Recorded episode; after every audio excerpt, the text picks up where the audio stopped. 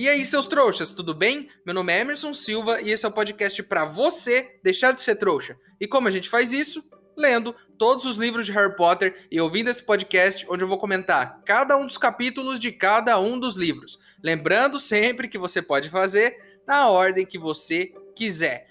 Hoje vamos comentar o capítulo 19 de O Cálice de Fogo, o rabo córneo húngaro. Então, sem enrolação, porque esse capítulo é gigante, vamos logo para o episódio de hoje.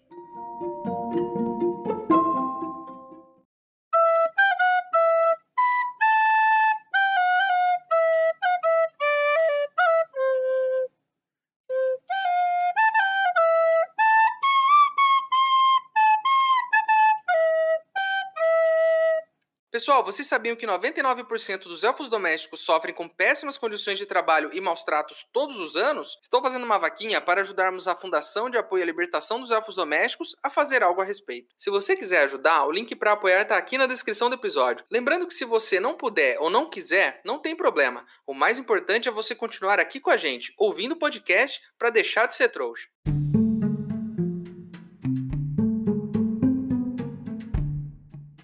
Nosso último capítulo até aqui, se passaram uns 15 dias mais ou menos. O Harry tá de boa com o fato de ter sido escolhido, até porque já passou um bom tempo, já deu para processar toda essa situação, e ele começou a se preocupar agora. Com o quê? Com o fato de que ele pode morrer a qualquer momento em qualquer uma dessas tarefas. Eu acho que o Harry tá se subestimando. Porque se ele olhar um pouquinho para o passado, ele descobre que ele consegue passar. Olha só, o Harry, por exemplo, eu já, eu já falei isso aqui. Eu falei que pro Harry, todo ano, desde os 11, é um torneio tribruxo para ele. E eu tenho certeza de que se alguém aí tá preparado para esse torneio, é ele.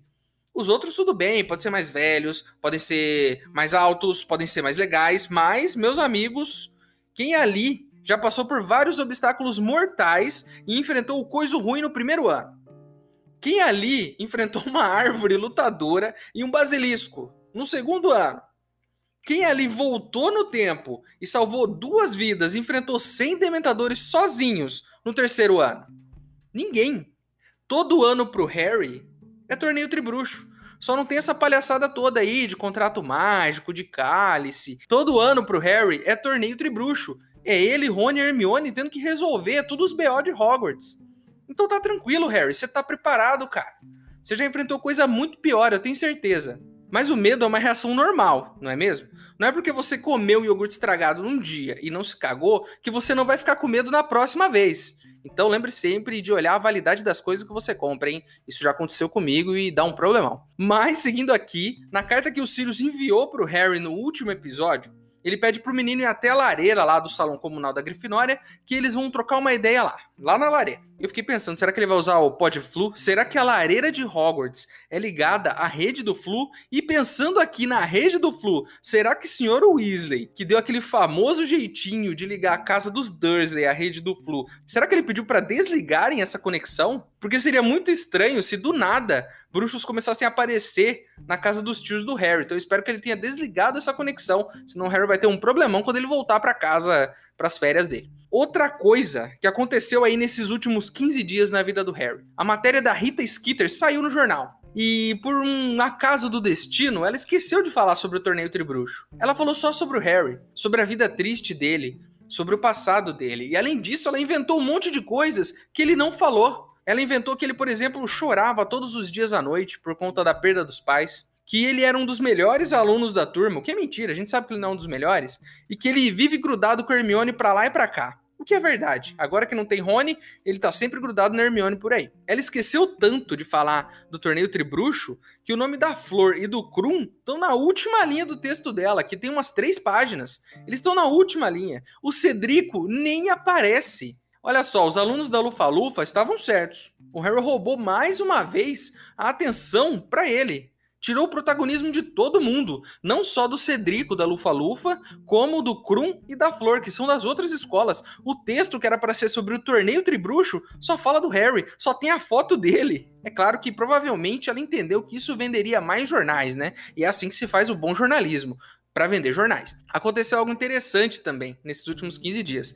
O artigo da Rita diz que Hermione, que é essa menina que vive andando grudada no Harry, que ela é muito bonita. E as outras meninas da Sonserina, elas ficam em cima da Hermione. Então, se você acha que só Harry sofre bullying da Sonserina, não, você está enganado. Hermione está sofrendo bullying de todas as outras meninas da Sonserina, chamando ela de feia, falando que ela parece um esquilo, falando que o padrão de beleza desse jornal é muito baixo. E bullying desse jeito, feito na escola, não deveria ser normal, mas é. A gente sofre esse tipo de bullying na escola.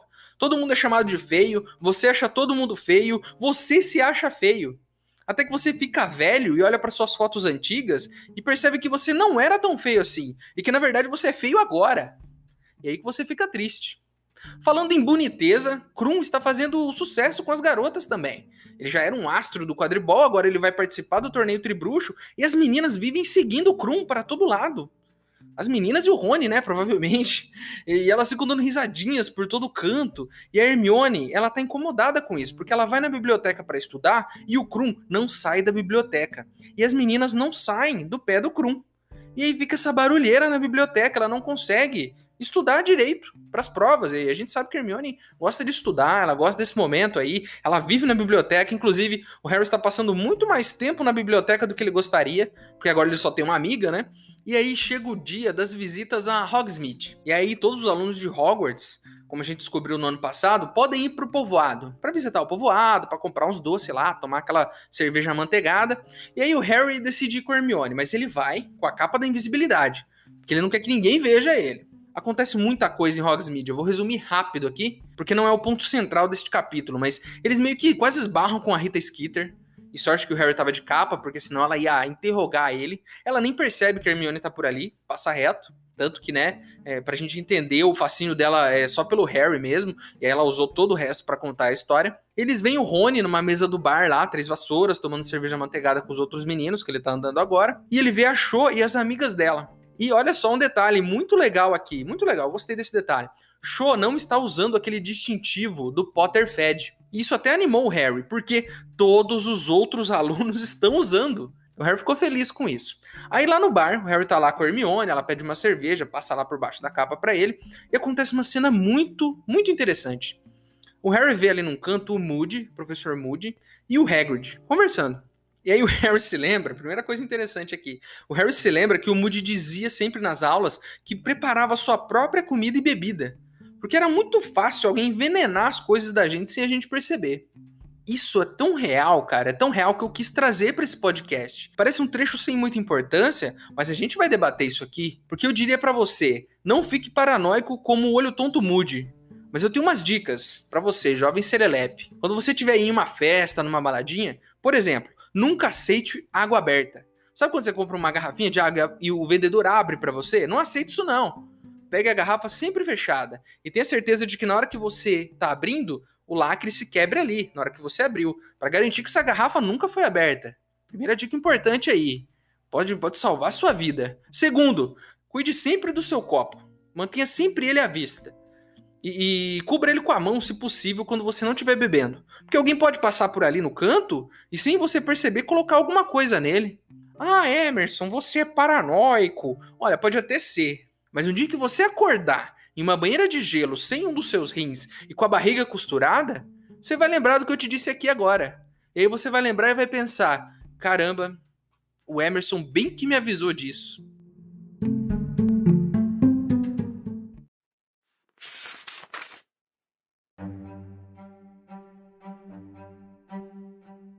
Por uma fração de segundo, achou que estava vendo fogueiras e homens que corriam em torno delas. Então seu queixo caiu. Dragões. Quatro dragões adultos, enormes, de aspecto feroz, empinavam-se nas patas traseiras, dentro de cada cercado feito com grossas pranchas de madeira, rugindo e bufando. Torrentes de fogo se erguiam 15 metros para o céu escuro de suas bocas abertas e cheias de dentes, no alto de pescoços esticados. Havia um azul prateado com chifres longos e pontiagudos, que rosnava para os bruxos no chão e tentava mordê-los outro de escamas lisas e verdes que se contorcia e batia as patas com toda a força. Um vermelho, com uma estranha franja de belas pontas de ouro ao redor do focinho, que soprava para o ar nuvens de fogo em forma de cogumelos. E o último, negro e gigantesco, mais parecido com um lagarto do que os demais. No mínimo uns 30 bruxos, 7 ou 8 para cada dragão, tentavam controlá-los, puxando correntes presas a grossas tiras de couro em volta dos pescoços e das pernas dos bichos. Hipnotizado, Harry olhou bem para o alto e viu os olhos do dragão negro, com pupilas verticais como as de um gato, arregalados de medo ou de fúria, não saberia dizer qual. Fazia um barulho terrível, um uivo penetrante.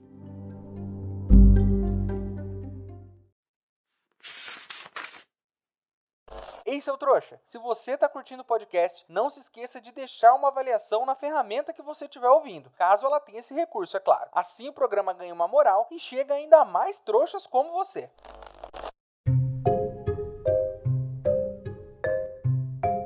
Detalhe interessante aqui, hein? Eu disse que tinha detalhes interessantes nesse momento do bar. Hagrid e Olho Tonto se levantam. E quando eles vão saindo, aquele olho do Olho Tonto Moody, o olho de vidro dele ali, que não é de vidro, é um olho mágico, meio que se fixa no Harry. E aí ele vai até o Harry e ele abaixa e fala bem baixinho: Capa legal, hein? Não consegue enxergar ele debaixo da capa da invisibilidade. E aí o, o Hagrid já para ali do lado também, já percebe, né? Claro, o olho tonto já deve ter falado para ele. Para ali do lado do Harry e fala: Harry, vem me encontrar hoje à noite na minha cabana. Tem um negócio muito importante para te falar. Ok. Harry está curioso. Isso vai acontecer na mesma noite em que ele combinou de falar com Sirius. Então ele precisa ir correndo para a cabana do Hagrid, ver o que ele tem de tão importante para falar e depois ele tem que voltar correndo para falar com Sirius. Vamos ver se ele vai conseguir, né? Aí chega a noite, e aí o Harry sai sorrateiro do castelo para ir até a cabana do Hagrid ver o que ele tem de tão importante para falar. Ele chega lá e o Hagrid tá todo bonitão, tá com o cabelo penteadinho para trás, assim. E ele diz pro Harry não tirar a capa. Ó, oh, Harry, não tira a capa e me segue. Me segue quietinho que eu vou te levar para dar um rolê interessante aqui. E o que rola? Eles vão até a carruagem de Madame Maxime, a carruagem de Bobaton. E eles entram na floresta e o Harry vai seguindo eles. Eles começam a ouvir uma barulheira vários bruxos. Tem tipo uns 30 bruxos. E eles chegam no lugar que é tipo um cercado e que tem dragões. Sim, dragões. Quatro dragões pescoçudos. Cuspindo fogo para todo lado. E não é dragãozinho bonitinho que nem o Norberto, não, lá do primeiro livro. É dragão adulto. Tem um azul, tem um verde, tem um vermelho e tem um de escamas pretas gigantesco, tipo o dobro do tamanho dos outros. Casca grossa esse daí o Hagrid acha lindo, maravilhoso. Olha, eu acho que eu teria a mesma opinião ao ver um dragão. Nossa, que incrível, dragões. Né? Tirando o fato de que eu ia estar tá todo mijado se eu visse um bicho desse tão de perto assim. Imagina só, um animal gigantesco cuspindo fogo para todo lado. Mas o Hagrid, ele tem esse gosto por criaturas perigosas, né? A gente já viu isso várias e várias vezes. Aí o Hagrid se aproxima do cercado junto com a Madame Maxime e o Harry vai seguindo eles. Vai lá, ver o que tá acontecendo. E aí o Hagrid começa a conversar com um bruxo, que o Harry logo percebe que é o Carlinhos, o irmão do Rony, aquele irmão que cuida de dragões. E ele, vocês lembram que ele falou que eles iam se ver em Hogwarts? A gente se vê em Hogwarts. E a gente não entendeu nada. Então é isso. Ele já tava com esse esquema todo bolado, já tinham organizado o torneio tribruxo e ele sabia que ia para lá para cuidar dos dragões da primeira tarefa. Aí descobrimos mais um pouco sobre dragões. Tem o verde galês, tem o focinho curto sueco e tem um que é o meteoro chinês. E esse maiorzão, esse de escama preta, é um rabo córneo húngaro. A questão até aqui, pelo que deu para entender e o Carlinhos falou pra gente, é que eles não vão precisar derrotar os dragões, mas vão ter que passar por eles para chegar em algum lugar específico que é o objetivo da tarefa. E o pior deles é esse rabo córneo, que além de soltar fogo pela frente, tem um rabo cheio de chifres, por isso que é rabo córneo húngaro, né? Rabo com chifres, rabo córneo. Aí o Carlinhos começa a trocar uma ideia com o Hagrid. Diz que a mãe dele, a senhora Weasley, está inconformada com o fato de terem deixado o Harry participar do torneio. Olha, senhora Weasley, eu estou com a senhora, eu tô mesmo.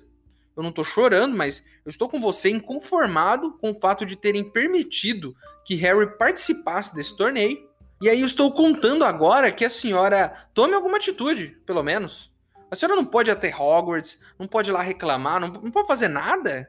Porque eles se conhecem, né? Contrato mágico, contrato mágico, contrato mágico. A senhora não pode ir lá e resolver isso pra gente? Seria tão bom, né? Ver o Harry um, um ano livre disso. Ainda mais sabendo que colocaram o nome dele para matar o menino. A gente já sabe disso. O próprio Dumbledore sabe disso e tá deixando ele participar. Enfim, é, o Harry viu que tinha que ver, viu os dragões, falou: pô, beleza, não vou ficar aqui ouvindo esse papo, né? Vendo o Hagrid beijar a, a namorada dele aí, porque não quero ver isso também, e vou voltar pro castelo. E aí ele volta para a sala comunal para falar com os Sirius. Detalhe interessante: no caminho ele encontra com um Karkaroff, que é o diretor da Durmstrang. E ele tá indo lá pra mata também, seguindo o Hagrid. Então provavelmente ele também vai ver que são dragões na próxima prova. E o Harry até chega à conclusão, pô, todo mundo vai saber. O único que não vai saber o que tá acontecendo é o coitado do Cedrico. Aí o Harry chega na lareira e fica lá esperando o Sirius aparecer. E aí do nada, no horário que eles combinaram, aparece a cabeça do Sirius dentro da lareira. E aí o Harry se lembra do Sr. Diggory, o pai do Cedrico, falando com o Sr. Weasley, lá no começo do livro, lembram? quando eles estavam conversando sobre o olho tonto Moody, e aí o, o Sr. Weasley estava saindo para resolver uma situação, foi desse mesmo jeito que eles se comunicaram. A senhora Weasley deu até uma torrada pro Diggory pela lareira, deu uma torradinha lá na boca dele. Mas o Harry não precisou da torrada nenhuma pro Sirius. E diferente do ano passado, o Sirius ele tá melhorzinho. Ele tava todo esquelético no ano passado, lembram? Todo, todo sujo, cabelo zoado. Ele tá bonitinho agora, tá com o cabelinho cortadinho, ele não tá mais com aquele rosto fundo, então ele tá comendo melhor. O Harry até pensa, ele tá mais parecido com aquela foto que eu vi dele com meus pais e tal. Então ele tá um pouquinho mais saudável agora, o que é bom, né? Inclusive, o lanche de Azkaban deve ser horroroso. Deve ser uma comida horrível. É tipo o lanche da escola. Se bem que às vezes na escola tinha um lanche bom. Eu estudei minha vida toda em escola pública e às vezes é, tinha um lanche bom. A maioria dos dias era terrível, eram coisas horríveis. Mas às vezes a comida era boa. Às vezes tinha macarrão com salsicha, um arrozinho com frango, cachorro quente, olha só. Volta e meia eles caprichavam. Mas não era sempre, não. Isso quando a molecada não zoava tudo e jogava comida uma na outra. Acho que é por isso que não faziam comida boa todo dia, porque a molecada não respeitava a comida. Quantas vezes eu não saí com um pão na cabeça que a molecada jogava? Hoje em dia eu não faço isso porque eu sou um adulto responsável e jogar comida fora é muito errado. Não faça isso. Enfim, o Sirius entrou na casa de alguns bruxos ali e estava usando aquela lareira para falar com o Harry. E ele disse pro Harry ficar esperto, porque o Karkaroff, o diretor de Durmstrang, ele era comensal da morte. E que talvez por isso Dumbledore tenha contratado o Olho Tonto Moody para dar aula naquele ano. Porque Olho Tonto Moody foi quem capturou Igor Karkaroff no passado. E aí o Olho Tonto tá lá meio que para vigiar esse cara, para ficar de olho nele. E por que Karkaroff está livre então se ele foi preso? Porque ele entregou vários dos amigos dele para ganhar liberdade. É um dedo duro, né? Ah, sim, tem mais um detalhe interessante aí. Harry Potter era o nosso detetive no primeiro, segundo e terceiro livro. Ele, Rony e Hermione. Mas esse ano eles estão meio desligados. E o Sirius está resolvendo esse mistério pra gente. O Sirius diz que naquele dia que o Olho Tonto foi resgatado pelo Sr. Weasley, falei agora há pouco sobre isso, que ele foi acordado de manhã pelo Diggory, ele foi lá socorrer o Olho Tonto para que o Olho Tonto não fosse preso, né? Foi lá meio que passar um pano pro cara. Que naquele dia talvez o Olho Tonto não estivesse maluco, que talvez alguém realmente tenha atacado o Olho Tonto para impedir que ele desse aula em Hogwarts naquele ano. E aí ele conseguiu se virar porque ele é um cara muito bom. E aí meio que pagou de maluco, mas conseguiu se livrar dos caras. Então Sirius acredita que aquilo foi um ataque real né? Que não foi só uma coisa que aconteceu na cabeça do olho tonto e que aquilo era para impedir ele de dar aulas naquele ano. E que talvez Karkaroff ou Comensais da Morte tenham feito isso para deixar o caminho livre para o Harry participar do torneio e ser morto por quem? Pelo você sabe quem, ou pelos dragões, ou por qualquer outra coisa que venha daqui para frente. Graças às informações de Sirius, estamos decifrando esse mistério. O Sirius ainda diz que conheceu a Berta Jorkins, que é aquela bruxa que desapareceu no começo do livro ele disse que ela estudou na mesma época que ele em Hogwarts, que ela era meio desmiolada, meio perdida, e que seria muito fácil sequestrar ela. Vamos, vamos fazer uma análise aqui desse caso. Vamos fazer uma análise desse caso aqui inteiro. Valdemar sequestrou Berta Jorkins, que é funcionária do ministério. Torturou ela e matou ela. E antes disso, né, antes de matar ela, descobriu que haveria uma Copa Mundial de Quadribol e um torneio tribruxo. Junto com o Rabicho, eles avisaram seus seguidores e um deles foi lá e atacou o Moody, para que Moody não pudesse dar aula naquele ano em Hogwarts, porque um Auror não podia estar em Hogwarts nesse ano, que eles tinham um plano para pegar o Harry. Eles não conseguiram impedir o olho tonto Moody, mas o plano seguiu. Karkaroff, como um seguidor de Voldemort e membro da delegação de Durmstrang, tinha todo o aval para poder entrar em Hogwarts e participar naquele ano sem ser meio que suspeito, porque ele é da delegação da escola. E aí ele escreveu Harry nesse torneio com o nome de uma quarta escola e obrigou esse menino a participar por conta do tal do contrato mágico lá. Agora, basta eles esperarem que um dos dragões arranque a cabeça desse menino e acabou o problema. Não vai ter quinto livro, vai acabar aqui. Inclusive, não vai ter nem final desse livro, vai acabar na próxima prova. Começa o capítulo, o dragão arranca a cabeça do Harry, todo mundo chorando, acabou o livro. Vai ser esse é o plano deles. Nessas horas faz falta um adulto responsável e consciente em Hogwarts. Se tivesse um adulto responsável, esse plano jamais daria certo. Era só alguém ser iluminado e proibir esse menino de participar, porque ele não assinou esse contrato. Óbvio que ele não assinou. Já que ele obviamente não colocou o nome, ele não poderia ter colocado o nome. Nosso amigo Voldemort, ele é genial, pensa nisso. Ele é genial porque ele sabia que nenhum desses caras certinho de Hogwarts ia contestar o contrato mágico. Eles iriam cumprir esse contrato. Então Voldemort falou: Não, você é tranquilo, eles vão até discutir, mas eles vão topar porque eles não quebram regras. Eles aceitam contratos. Eles não quebram contratos. Agora, coloca o nome de alguém ruim naquele cálice. Coloca o nome de alguém barra pesada ali naquele cálice. Alguém que não quer participar. Suponhamos que Draco não quisesse participar e tivesse seu nome colocado ali. O moleque ia fazer um escândalo. Ele ia chamar o pai dele, ia chamar jornal, ia dar um jeito de demitir o Dumbledore. Não ia ter nem torneio entre bruxos, quanto mais a participação dele. Ele jamais participaria. E é essa a lição desse episódio de hoje, meus amigos. Às vezes ser bonzinho, cumprir acordo e contratos e seguir todas as regras só ferram com você. Essa é a triste realidade que nós vivemos.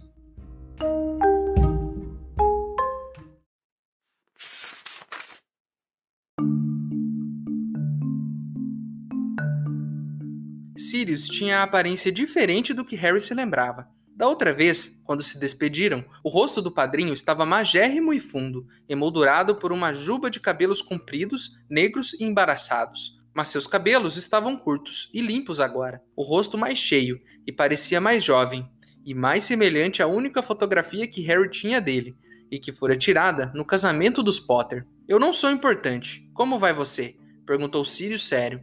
Estou. Por um segundo, Harry tentou dizer ótimo, mas não conseguiu. Antes que pudesse se refrear, estava falando mais do que falar em dias. Que ninguém acreditava que ele não tinha se inscrito no torneio voluntariamente, que Rita Skeeter publicara mentiras sobre ele no Profeta Diário, que não podia andar pelos corredores sem caçoarem dele e que seu amigo Rony não acreditava nele e tinha ciúmes. E agora Hagrid acabou de me mostrar qual vai ser a primeira tarefa, e são dragões. Sirius, estou perdido. Terminou ele desesperado. Sirius observava o garoto com olhos cheios de preocupação. Deixara Harry terminar de falar sem interrupção, mas agora disse: Dragões a gente pode dar um jeito, Harry, mas falaremos disso em um minuto. Não posso me demorar muito aqui. Tem coisas de que preciso alertá-lo.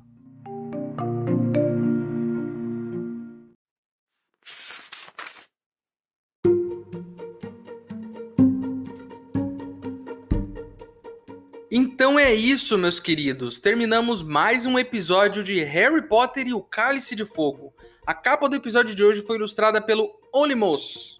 E se você tiver algo para acrescentar, tiver alguma reclamação, alguma coisa que eu deixei de falar, o nosso e-mail é e-maildostrouxas@gmail.com. Ele tá aqui na descrição do episódio. Manda o seu e-mail para mim, que se eu gostar, eu vou ler ele aqui. Agora você pode virar um apoiador do podcast. O link tá aqui na descrição. Mas se você não puder ou não quiser, não tem problema. O mais importante é você continuar aqui com a gente, ouvindo cada um dos episódios para deixar de ser um trouxa. Para quem quiser me seguir nas redes sociais e ver o que eu ando fazendo por lá, meus usuários estão aqui na descrição do episódio também. Certo? Então é isso. Vejo vocês no próximo episódio desse podcast. Meu nome é Emerson Silva e esse é o podcast para você deixar de ser trouxa. Tchau!